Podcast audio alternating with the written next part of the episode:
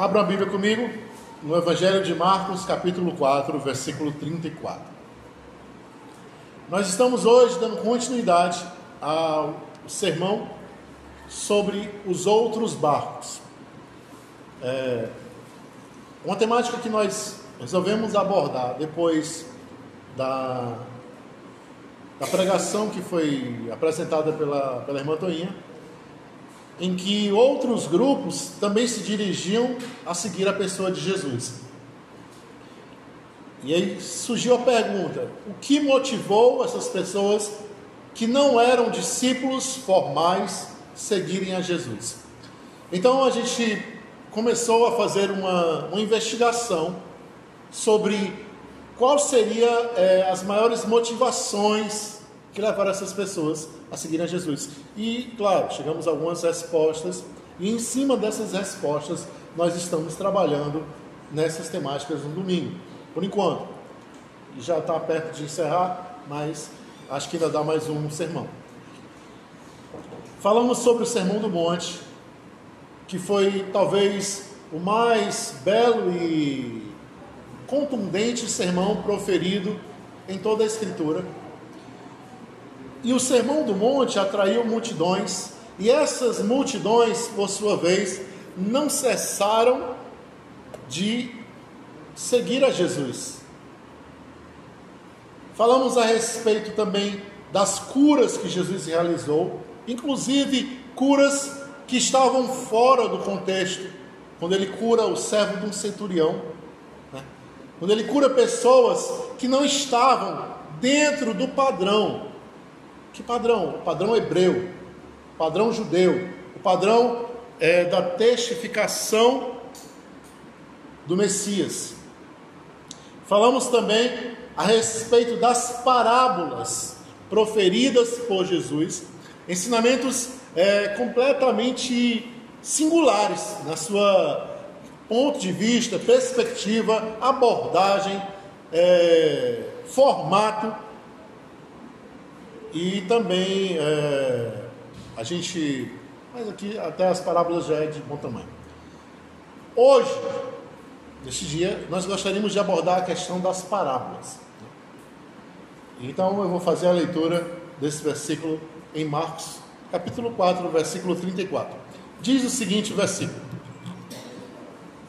Não lhes falava nada a não ser por parábolas mas em particular explicava tudo aos seus discípulos. O texto é curioso e, digamos assim, é um, é um exagero, a gente sabe disso. O evangelista está sendo exagerado em dizer que Jesus só falasse através de parábolas, mas, diga-se de passagem, a maioria das falas públicas de Jesus foi através de parábolas. E ele conta inúmeras parábolas para abordar ensinamentos, para fazer críticas a doutrinas, para questionar algumas perguntas, para responder algumas perguntas e para calar alguns escribas que, o, que estavam inquirindo sobre algum erro que ele havia cometido. Né? Por exemplo, quando, quando se vê é, alguém perguntar quem é, o, quem é o seu próximo, e ele sabe que a pergunta vem de alguém que o sabe muito bem a resposta, o que, é que ele faz? Parábola do bom samaritano. Porque a pessoa que o havia perguntado era um escriba, era um judeu, e por sua vez era alguém que tinha preconceito com o samaritano. E o que Jesus fala? Fala que o bom samaritano é o próximo. Isso entra engasgado na garganta do escriba. Tanto que quando ele termina a parábola, claríssima, evidencíssima do ensinamento, ele volta a pergunta ao escriba e diz: Você me diz quem é o próximo dessa história? E aí ele diz: o samaritano? Não, jamais. Ele diz: aquele que usou de misericórdia. Ou seja, até o fim ele nega o samaritano como uma pessoa igual a ele. Então, as parábolas eles tinham esse, esse tom provocativo, desafiador, inquiridor, explicativo e também convidativo. Parábolas vem de parabolê, do grego. É mais ou menos algo que está do lado, comparativo ao lado, como se contasse algo parecido com, semelhante a. A gente pode lembrar de algumas aqui para trazer luz à memória de vocês. Mas se formos enumerar todas, elas chegam a quase 40. Porque algumas histórias que Jesus contou também eram parábolas. Ele não estava fazendo a narrativa de algo que ele ouviu ou que ele presenciou, mas de uma história que ele acabara de criar com a sua cabeça, com seu entendimento, como a do filho pródigo, uma parábola dos dois filhos, como a do dracma perdido, como a do semeador, como a do a pérola de grande preço e muitas e muitas outras que a gente pode imaginar, a rede dos peixes, a das dez virgens, que foi a parábola que a gente praticamente começou todos esses sermões que a gente está falando aqui como continuidade de hoje. Mas enfim, Quando pensamos em parábolas, pensamos em histórias que falam do cotidiano. São histórias que abordam assuntos corriqueiros, do dia a dia. Ele fala a agricultores e ele fala de um semeador. Ele fala para mulheres que são extremamente simples e ele fala da mulher que perdeu dinheiro dentro de casa.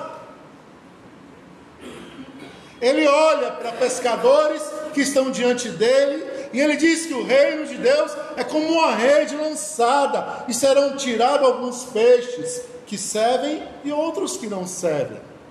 Por quê? Porque ele sabe que os pescadores também selecionam seus peixes. Havia seleção na pesca, quem dirá no reino de Deus? Então percebam que as parábolas elas têm uma função fundamental no ministério de Jesus. E que função é essa? Qual o objetivo primordial das parábolas?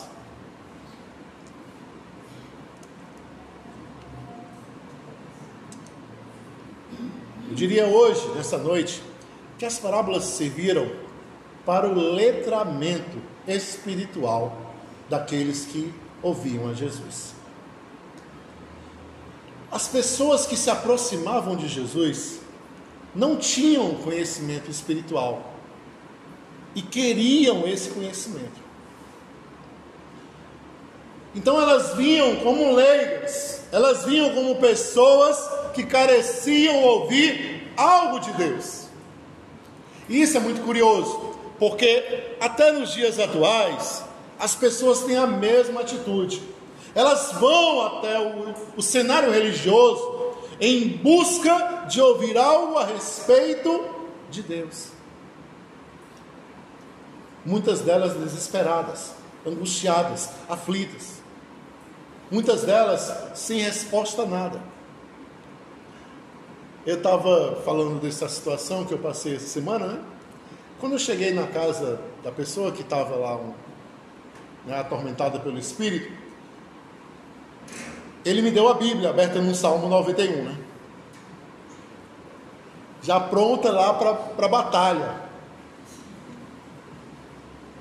Aí eu, o que é isso? Ele, tá aqui a Bíblia, está aqui a Bíblia. Porque por acaso não levei a Bíblia, né? Eu fui só com a cara e a coragem. Aí eu peguei a Bíblia, coloquei em cima da mesa, tá bom, tá certo, deixa a Bíblia aqui. Vamos deixar a Bíblia aqui, né? E aí eu fui é, falar, lidar com a situação né, da maneira que a gente deve lidar, né, de olho aberto, né, falando com a pessoa que está passando por aquela situação.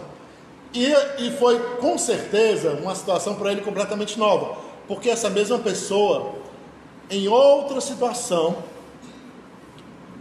ela disse para mim que ao ler o Salmo 91, conseguiu ver aquele problema se resolvido, mas dessa vez não deu certo, porque acho que ela não estava muito bem espiritualmente. Eu entendi e entendo a questão da inocência espiritual da pessoa. Mas o que eu quero explicar com vocês com isso? Quando nós estamos aflitos, a gente se apega a tudo, gente. A gente acredita que deve se apegar a tudo, contanto que funcione. Quando estamos angustiados e chegamos dentro de um espaço religioso, a proposta que nos é feita é aceita de cara. É aceita de cara. Se algum de vocês aqui estivesse é, atolado em dívidas, esperando um dinheiro cair de algum lugar, isso é brincadeira, né, gente? Porque todo mundo aqui, acho que 90% está nessa situação, cheio de dívidas, esperando algum dinheiro. Mas imagine, eu, eu vou fazendo uma narrativa nesse sentido, aí digo assim: eu, vou, eu quero você aqui agora para fazer algo na tua vida. Meu irmão, a maioria vem. A maioria vem. Porque você está fazendo um chamado genérico, uma coisa que aborda 90% da população.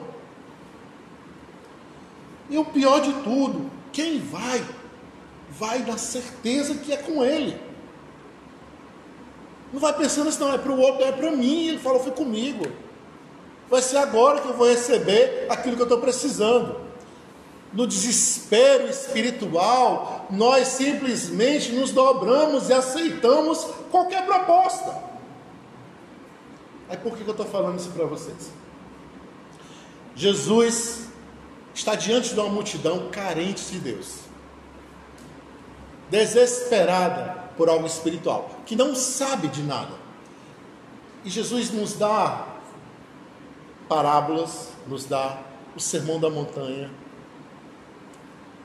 ele simplesmente nos dá alguns, algumas chaves fundamentais para que a gente possa entender melhor o reino, Deus e a Ele. Se nós atentarmos para essas chaves, se nós percebermos os detalhes que estão aí, a gente vai crescer muito. A primeira questão grande que eu vejo e devo pontuar com vocês e eu acabei de falar, né? O objetivo primordial de Jesus era o letramento espiritual dessas pessoas. O que é o letramento espiritual?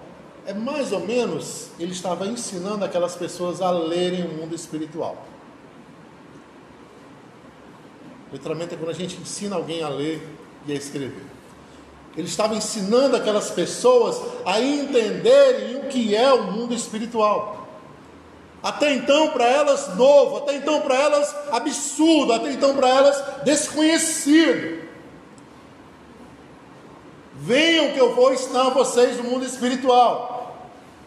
Mas o curioso é que ele não falou dessa forma que eu estou falando para vocês. Porque se ele tivesse dito dessa forma, seria muito estranho, misterioso e bastante, é, como se diz, cobiçado por todos. Não. Ele simplesmente olhou para as multidões. Em primeira leva, no Sermão do Monte, começou a dizer que eles eram benditos, macários, sortudos, afortunados. E ele chama de afortunados pessoas que são consideradas desprezíveis no mundo. Que é bem curioso. Ele diz: afortunados são os pobres, Afortunados os injustiçados, afortunados os caluniados, afortunados os que são perseguidos, afortunados os humildes, afortunados os de coração limpo. E isso começa a causar uma tremenda confusão na cabeça de quem está ouvindo aquele sermão que faz com que aqueles que eram talvez os que se sentissem excluídos daquela roda comecem a se sentir incluídos dali para frente. Ora, aquele cara que estava ali, que se sentia pequeno demais para estar tá ouvindo o discurso do mestre de Nazaré, disse: Olha só, ele fala para mim. Aquele cara que estava ali, que achava que era bobo demais, ou que era alguém que só apanhava da vida, ou era alguém que só sofria de todo lado que via, que ouviu o mestre de Nazaré proferir o discurso, disse: Poxa, ele está falando comigo, eu vou até lá. E aí ele continua o discurso e começa a dar uma série de lições mais absurdas ainda dizendo, por exemplo, que eles são as pessoas que fazem com que a terra continue com sabor. Que eles são as pessoas que fazem com que a terra permaneça iluminada. Vós sois o sal da terra, vós sois a luz do mundo. E isso abrilhanta os olhos dos pequenos e humildes que estão ali. E aí então ele começa a entrar, claro, depois das curas e sinais que ele realiza, no ministério das parábolas. E isso aí é realmente fabuloso para cada um deles. Gente. Por quê? Quando ele fala com a parábola, ele fala com seu Chiquinho, com seu Raimundo, com o Gilberto. É mais ou menos, em outras palavras, ele dissesse assim: e você que tem uma frutaria. Aí o João, oh, ele está falando comigo. E você que tem um depósito. Aí a Toninha, ele acabou de falar de mim. E você que tem imóveis e aluga, aí o irmão Antônio lá atrás, ele está falando comigo. E você que trabalha na recepção, você que costura. Ele começa a contar história, gente, de coisas que estão relacionadas às nossas vidas. Eu não sei se o padroeiro da educação se inspirou no mestre, mas às vezes eu fico pensando que talvez sim, porque Jesus, quando vai falar de parábolas, ele puxa os corações que estão ali, as profissões que estão ali, os rostos que estão ali, e ele diz que daqueles rostos daqueles corações, daquelas pessoas, o reino de Deus é feito. Ou seja, o seu cotidiano faz parte do sagrado de Deus.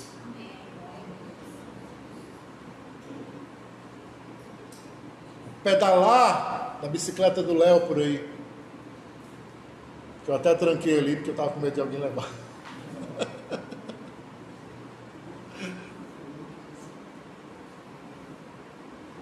o preparar do discurso caloroso do povo, muitas vezes, para motivar uma multidão de pessoas que está cansada, que está muitas vezes tímida e desejosa em requerer os direitos mais básicos que tem e precisando de uma voz de comando. E aí ele simplesmente concatena o que ele tem e brada para todos que estão ali.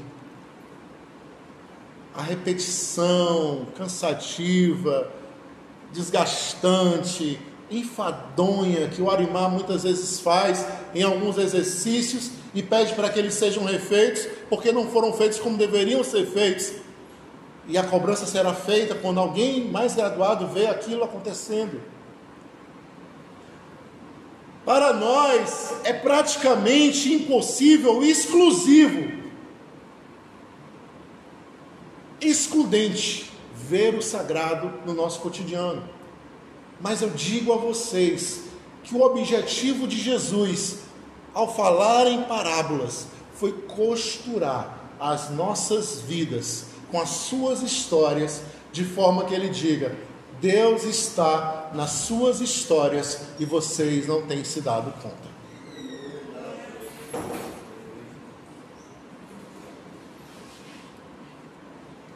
Como Deus está na minha história, pastor?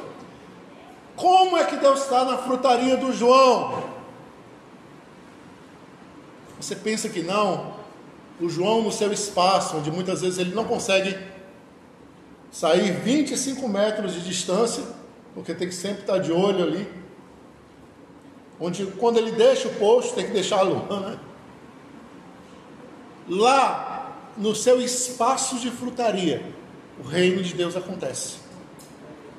Lá, as pessoas aparecem com fome. Lá, as pessoas aparecem com sede.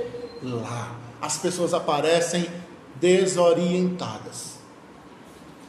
Cabe a ele, o fruteiro, fazer o papel de discípulo.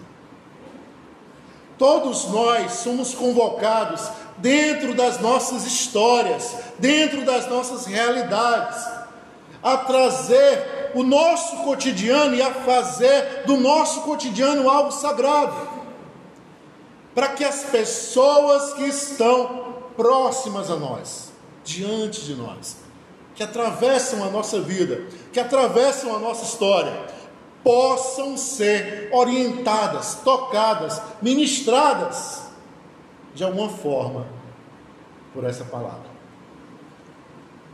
que fez vida, que habita aqui. O curioso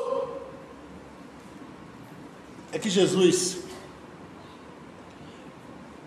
fala de coisas super simples, em pessoas super simples, trazendo lições eternas, que certamente as pessoas não vão esquecer jamais. Ele fala de um semeador, um agricultor, que saiu a plantar a boa semente. Ele sabe que qualquer bom agricultor tem plena consciência do que é um terreno preparado ou não para uma boa semente. Ele não estava para ensinar isso ao agricultor, não.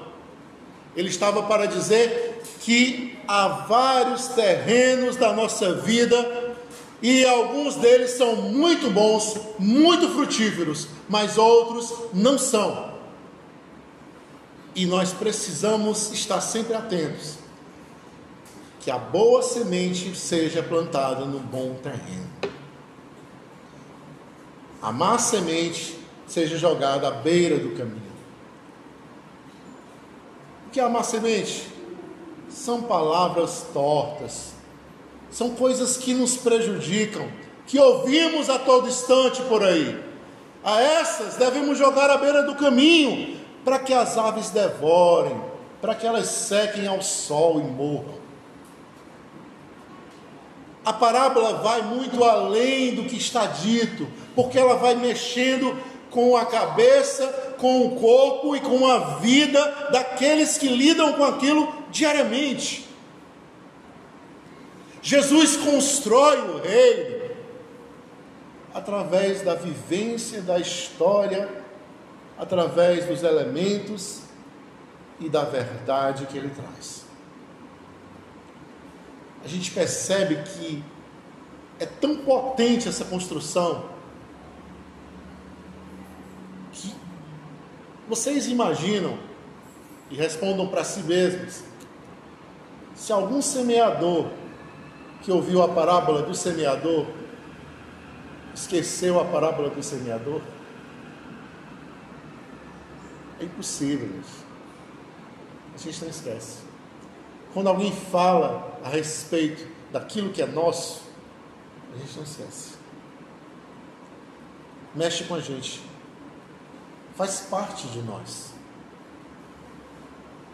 Aí eu lembro da metodologia freiriana de usar palavras do cotidiano das pessoas para a partir dessas palavras elas começarem o seu letramento. Por quê? Porque era difícil elas esquecerem algo que fazia parte do cotidiano delas. Era uma construção conjunta. O processo de aprendizagem é uma construção compartilhada. Coloque isso na sua cabeça. De nada adianta eu falar aqui a respeito de Deus para você, dizendo quem é Deus. Hoje o meu papel é outro. Eu preciso dizer para você, sabe o que? Deus visitou você.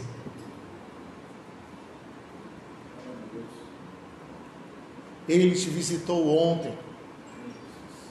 Ele te visitou hoje. Ele esteve com você durante este dia, durante esta semana.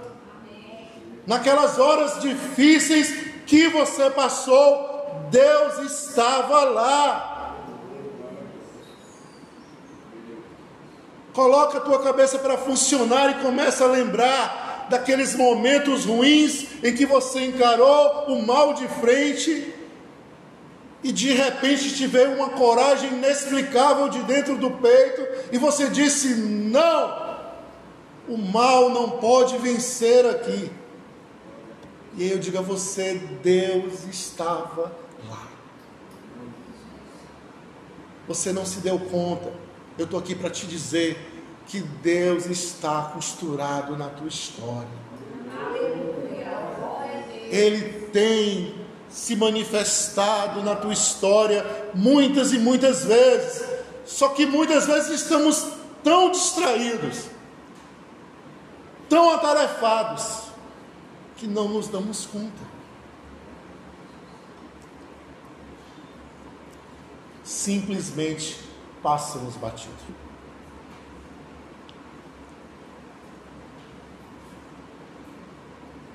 O reino de Deus são os ensinamentos que o Mestre traz, através da sua verdade e através das nossas vidas.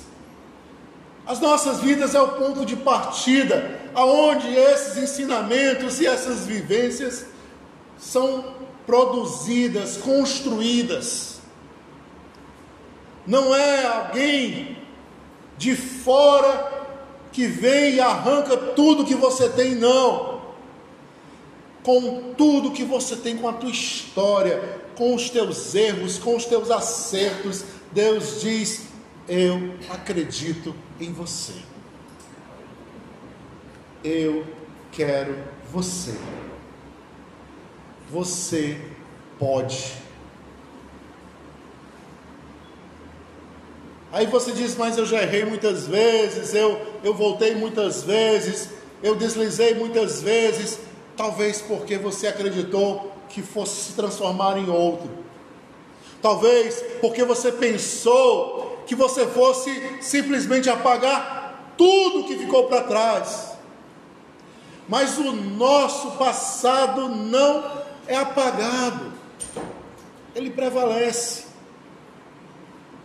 Os nossos erros são esquecidos, mas o nosso passado continua. para que a gente se lembre,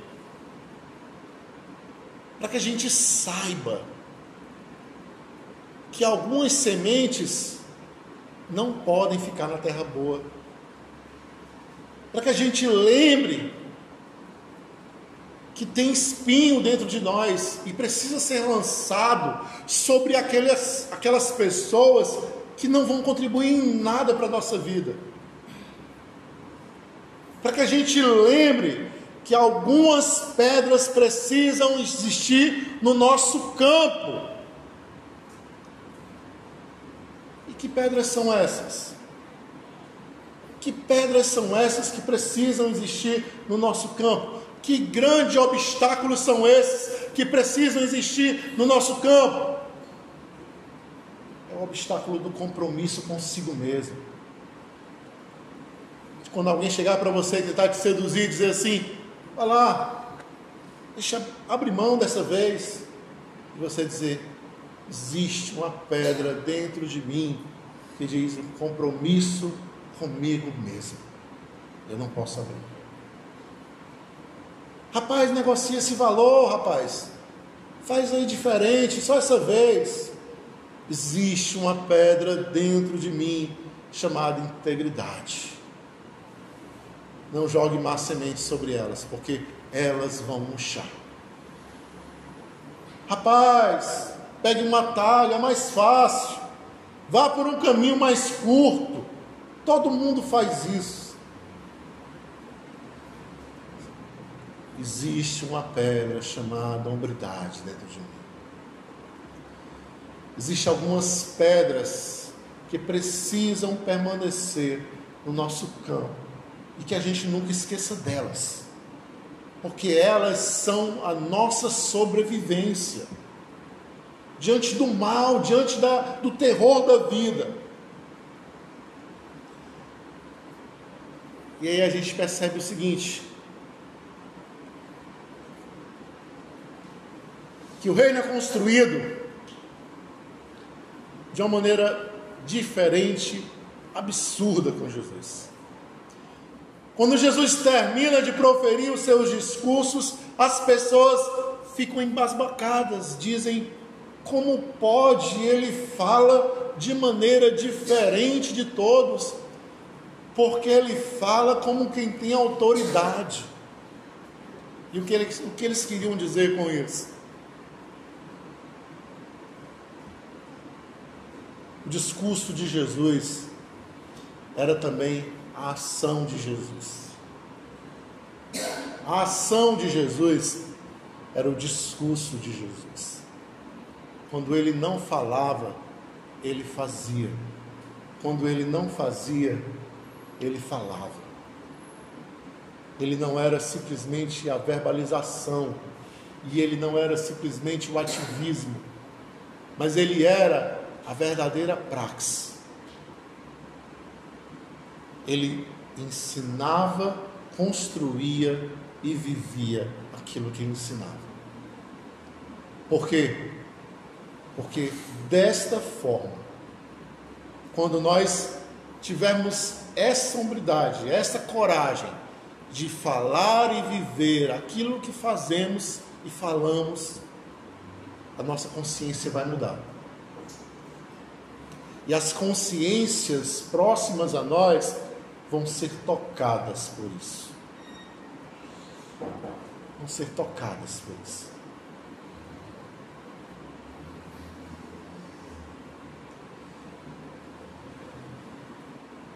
Lembrando do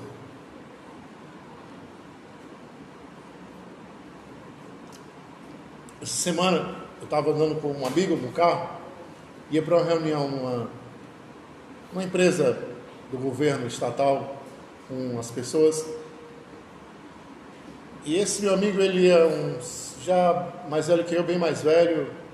Ele tem três filhos, homem, três homens, não tem nenhuma mulher. Só que eu sempre percebi que o filho mais novo dele era um afetivo. Só que eu nunca disse nada. E eu ficava muito preocupado, porque porque ele é daqueles caras bem antigo, assim, bem, bem conservador nos pontos de vista. E eu disse, meu Deus, esse, esse menino, quando ele, ele vai passar por, um, por maus bocados, quando ele tentar, obrigado, tocar sobre esse assunto com o pai.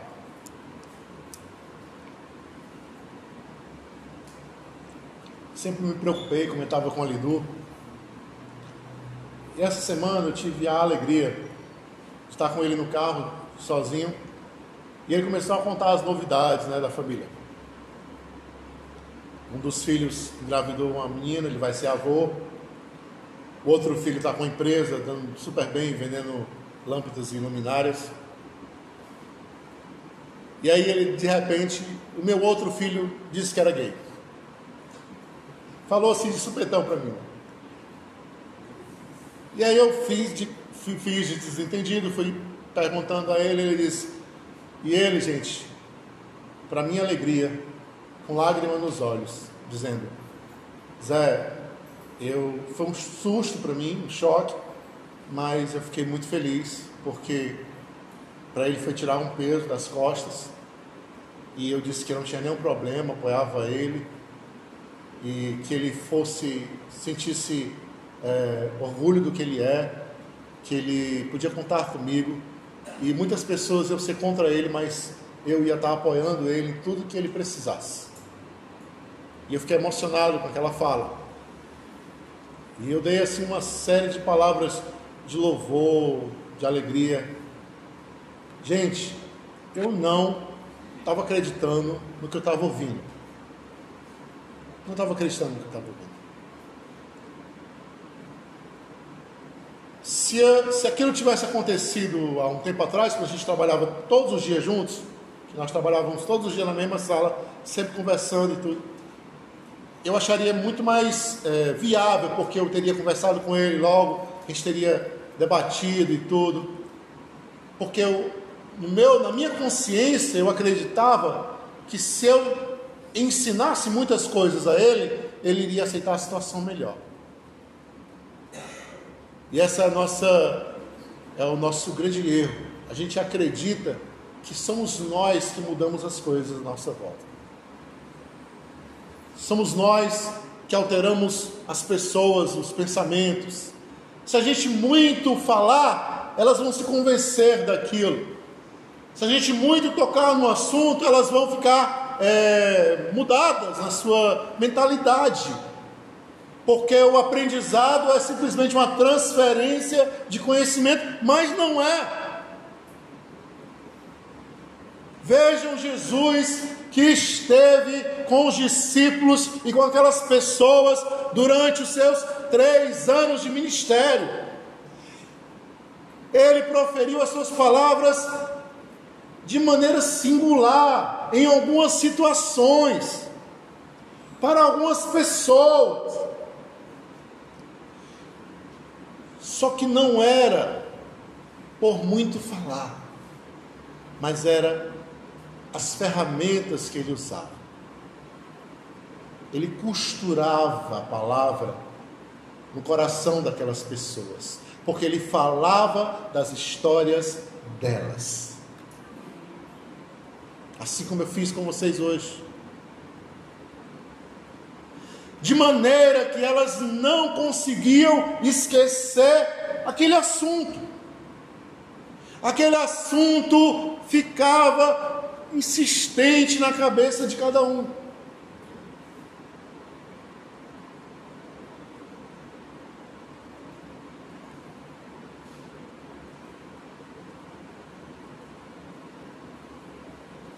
Suas respostas eram contundentes, eram respostas para que não se esquecesse mais, não se perguntassem mais. Se perguntava sobre o tributo, tome uma resposta. Se perguntava sobre a ressurreição, tome uma resposta.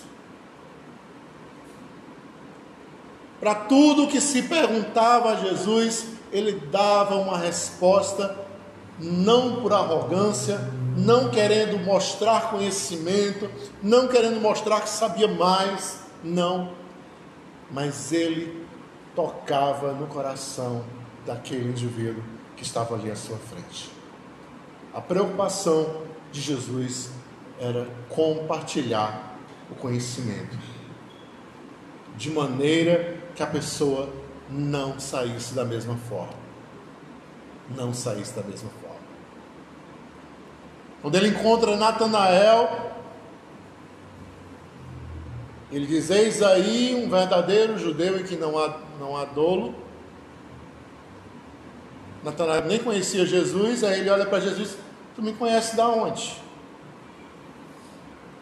Aí ele diz: Antes que tu estivesse debaixo da figueira, eu já, já tinha te visto. Aí quando ele fala isso, aí acaba com Natanael. Por quê? Porque a figueira fazia parte da história de Natanael.